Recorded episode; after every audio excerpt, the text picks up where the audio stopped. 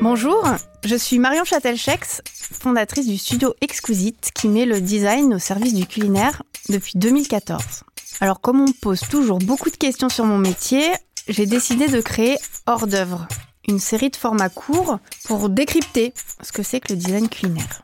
Et pour cette masterclass, j'ai demandé à Cécile Poignant, qui est très curieuse depuis toujours et prospectiviste depuis 30 ans, de me poser toutes les questions qu'elle veut pour mieux comprendre mon métier.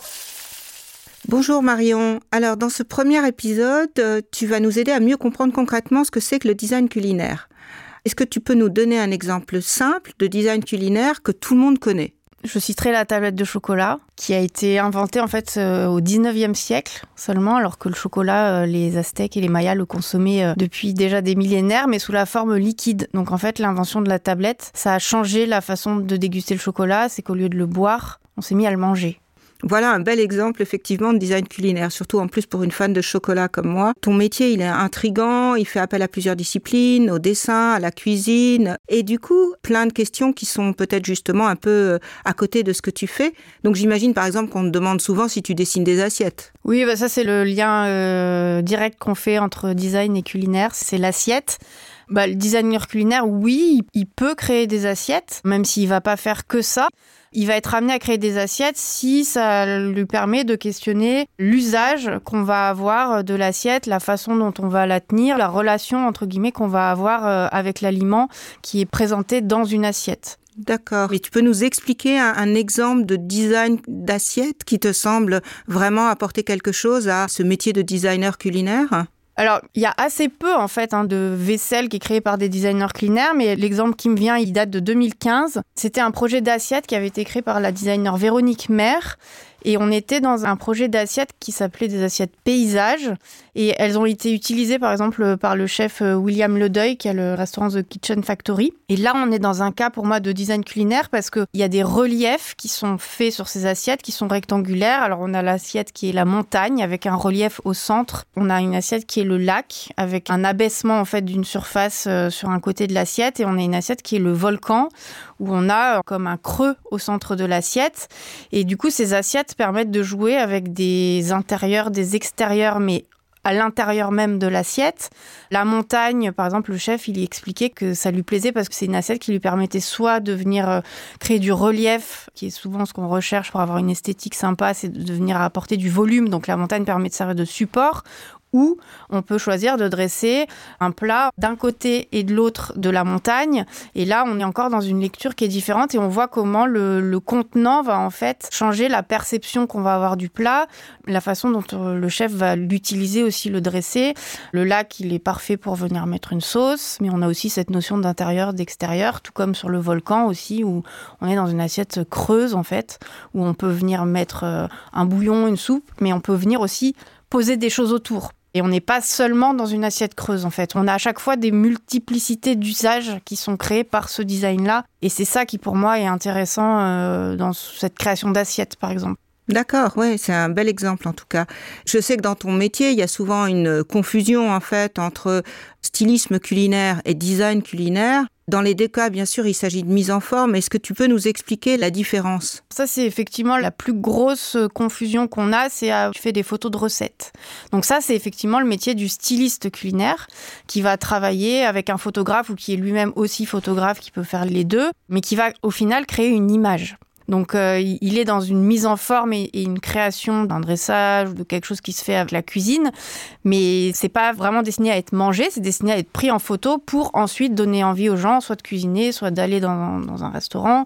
Donc on, est sur de la, de la, mise en scène, de la mise en forme, on va choisir le fond de la photo, la petite cuillère qui va bien avec l'art de la table qu'on a choisi et parfois, même ce qui se mange n'est pas vraiment comestible. Enfin, il y a des cas où euh, la salade est en plastique. On va venir mettre des cure-dents partout pour que le truc tienne vraiment de façon esthétique sur la photo.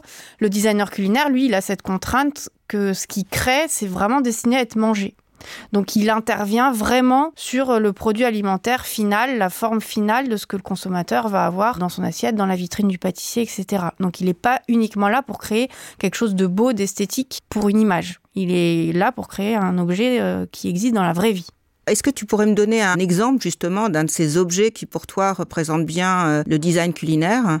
Un objet bah, emblématique du design culinaire, c'est le millefeuille qu'a créé Marc Bretillot pour la Grande Épicerie de Paris il y a 20 ans. Donc c'est un projet qui date, mais qui est toujours vendu à la Grande Épicerie de Paris. Donc c'est pour ça aussi que je le prends comme exemple. C'est parce que c'est devenu un best-seller de la Grande Épicerie de Paris. C'est devenu un produit iconique. Marc Bretillot a réfléchi à un millefeuille à partager. Il est parti de cette idée que le millefeuille, c'est mille feuilles de pâte feuilletée et que ça lui faisait penser, dans la forme que ça avait traditionnellement, à un livre qui était posé euh, sur la couverture.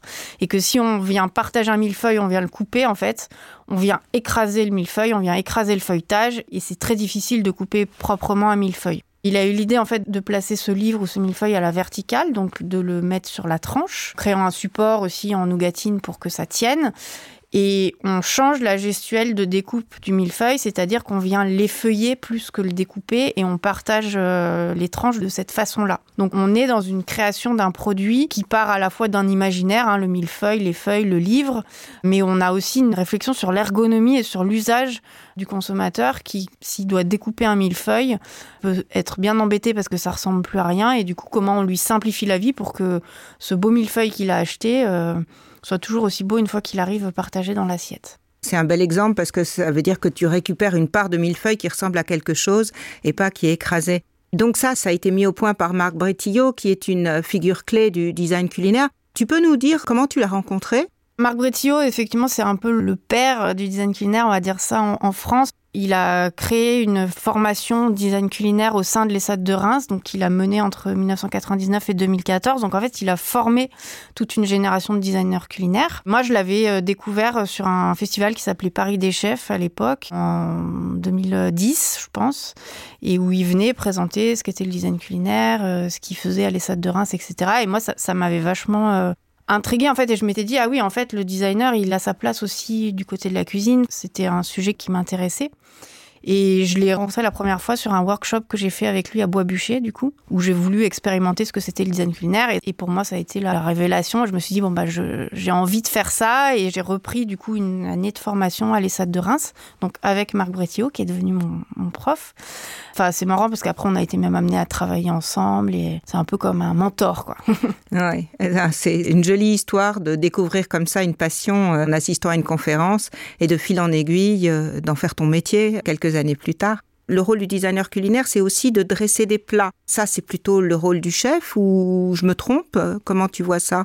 Effectivement, jamais je vais euh, dessiner un plat ou me mettre au passe à la place du chef pour dresser le plat à sa place. Enfin, ça, c'est son métier. C'est, je pense que c'est aussi une des parties euh, les plus satisfaisantes du travail du chef, de terminer une assiette et de la trouver euh, suffisamment parfaite pour l'envoyer au client. Donc, je viens pas interagir à ce moment-là. Je peux fournir après des inspirations ou des idées pour que les dressages puissent raconter sensiblement une histoire qui est liée euh, au territoire du chef ou à d'autres comme ça. Le designer culinaire, il peut aussi intervenir. Alors ça, c'est plus dans le cas de la pâtisserie, parce que c'est aussi quelque chose qui est très construit, qui est beaucoup plus proche du design que le simple dressage d'une assiette. On réfléchit, il faut que ça se construise, il faut une pâtisserie boutique que ça soit transportable. Là, le designer, il est déjà plus dans sa logique en fait de fonctionnement et de travail. Et là, le designer, il peut effectivement venir euh, dessiner euh, une bûche de Noël, euh, un œuf de Pâques, sur des choses comme ça qui sont très dessinées, très construites et plus dans une logique effectivement de designer. Mais on est hors échelle de l'assiette et d'un simple dressage. On est dans des réflexions d'expérience client, de scénarios de dégustation, comme le, le millefeuille de Marc Bretillot, par exemple. D'accord, je comprends. C'est plus un, rôle un peu plus global et général que fait le designer culinaire d'arriver en fait à solliciter les cinq sens de la personne qui va manger. C'est aussi ça que tu fais, d'accompagner euh, tes clients dans l'écriture de cette expérience? Le designer, effectivement, il réfléchit à l'expérience que le client va avoir, que ce soit un designer culinaire ou un designer de chaise. Il va toujours euh, réfléchir sur euh, l'ergonomie. Donc l'ergonomie, c'est la relation au corps. Donc euh, si on parle de manger, bah, on n'est pas seulement dans le toucher, la vue.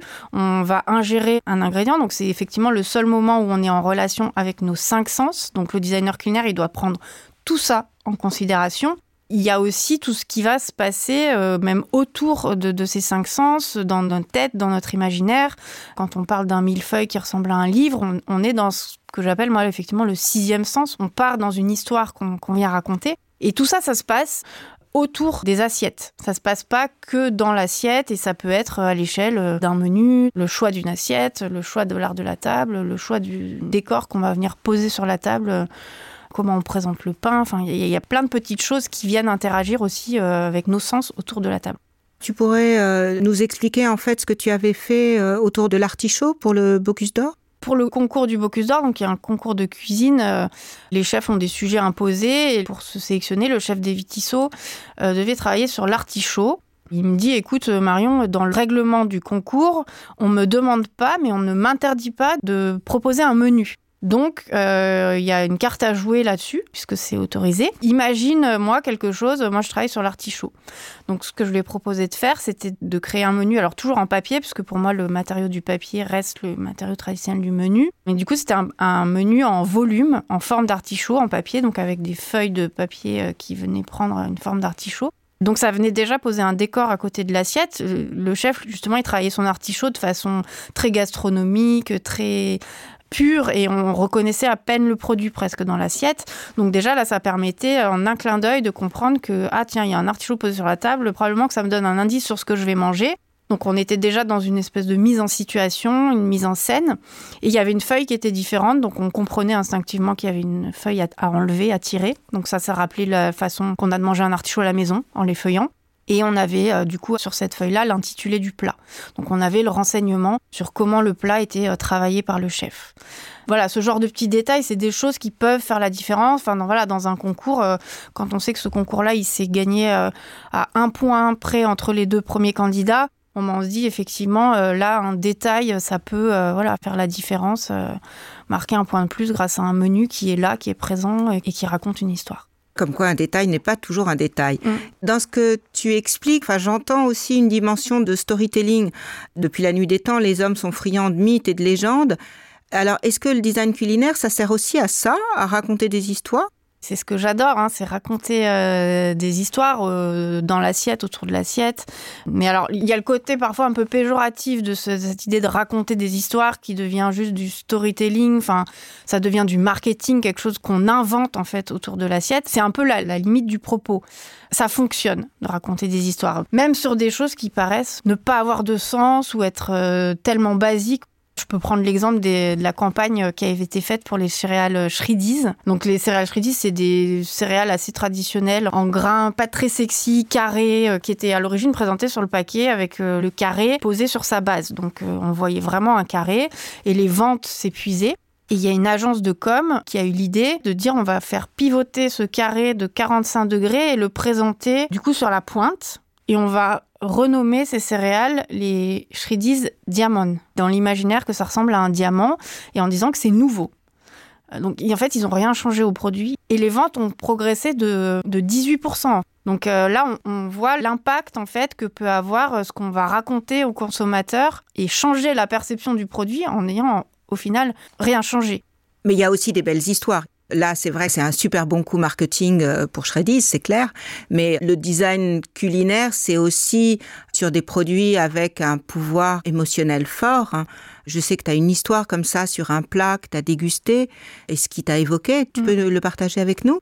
Souvent, on, me demande euh, est-ce que tu peux me citer euh, un plat qui t'a marqué, une madeleine de Proust euh, Et j'ai très souvent parlé de ce plat donc que j'ai mangé chez Emmanuel Renault au flocon de chêne à Mégève, en expliquant que quand on m'a posé ce plat devant moi, on me l'a décrit en fait de façon très technique, d'un point de vue culinaire, sous une fine tranche d'eau glacée, langoustine taillée au couteau et caviar. Et moi, en fait, dans l'assiette, j'ai vu un lac gelé. Alors euh, oui, j'étais à Megève, il avait neigé. Enfin, j'étais dans ce contexte qui m'a permis de voir ce lac gelé. Mais du coup, je parle de ce plat comme ça. Et systématiquement, les gens, à la fin, reviennent me redemander où est-ce qu'ils peuvent manger le lac gelé. Ils ont retenu ni le nom du chef, ni le nom du restaurant. C'est une image, en fait, qui les a marqués. Et ça, je constatais que c'est quelque chose d'hyper puissant, en fait. Et je pense qu'au moment de servir ce plat, au lieu de le décrire techniquement de la façon dont il a été fait, euh, juste l'appeler le lac gelé et, le fait d'être à Megève, etc., ça provoque des émotions supplémentaires et qui permettent aussi de mettre les choses qu'on mange encore plus dans un souvenir, dans la mémoire, que simplement avoir l'explication technique de comment il a été euh, cuisiné. On est comme ça dans comment on colle des mots à un imaginaire et et comment du coup les choses s'ancrent en fait au plus profond de nous grâce à cette mémoire de l'imaginaire. C'est intéressant. Merci beaucoup pour tous ces partages. Et en fait, si on essaye un peu de se dire là, dans les différentes questions auxquelles tu viens de répondre, comment est-ce que tu arriveras à encapsuler et à décrire le design culinaire? Souvent, on dit que le designer, il dessine à dessin avec un E, donc ça veut dire avec une intention. Et ça, je pense qu'on voit, c'est que au-delà de ce rapport au design, à l'ergonomie, à la relation fonctionnelle, pratique pour l'utilisateur, on a cette idée de création de sens, euh, d'histoire et de valeur intangible en fait que le design va créer aussi au travers de ce storytelling, de ces choses qu'on vient mettre autour de ce qu'on mange. Et euh, c'est là où, pour moi, en fait, on passe presque d'un storytelling qui peut être une histoire qu'on invente à un story living, donc qui est une histoire qu'on vit puisque là, c'est une histoire qu'on va carrément euh, ingérer, manger, qu'on va ressentir vraiment à travers euh, tous nos sens et qui va prendre sens aussi pour nous. Ça, c'est ce que j'explique en 12 minutes si vous voulez aller plus loin euh, dans mon TEDx qui s'appelle Tout ne se joue pas en cuisine. C'est effectivement cette équation entre tous nos sens qui va faire avoir des madeleines de Proust qui vont se créer dans nos, dans nos mémoires. Merci beaucoup Marion et en plus en prime on a un TEDx à regarder. Merci pour toutes ces explications. Merci Cécile et merci d'avoir écouté cet épisode. Donc vous pouvez retrouver euh, toutes les références qui ont été citées dans les liens de l'épisode ou sur le site chefd'oeuvre.com. Vous pouvez me retrouver sur Instagram, Marion underscore ou sur LinkedIn. Merci à Plink Studio d'avoir réalisé cet épisode. À très bientôt pour la suite.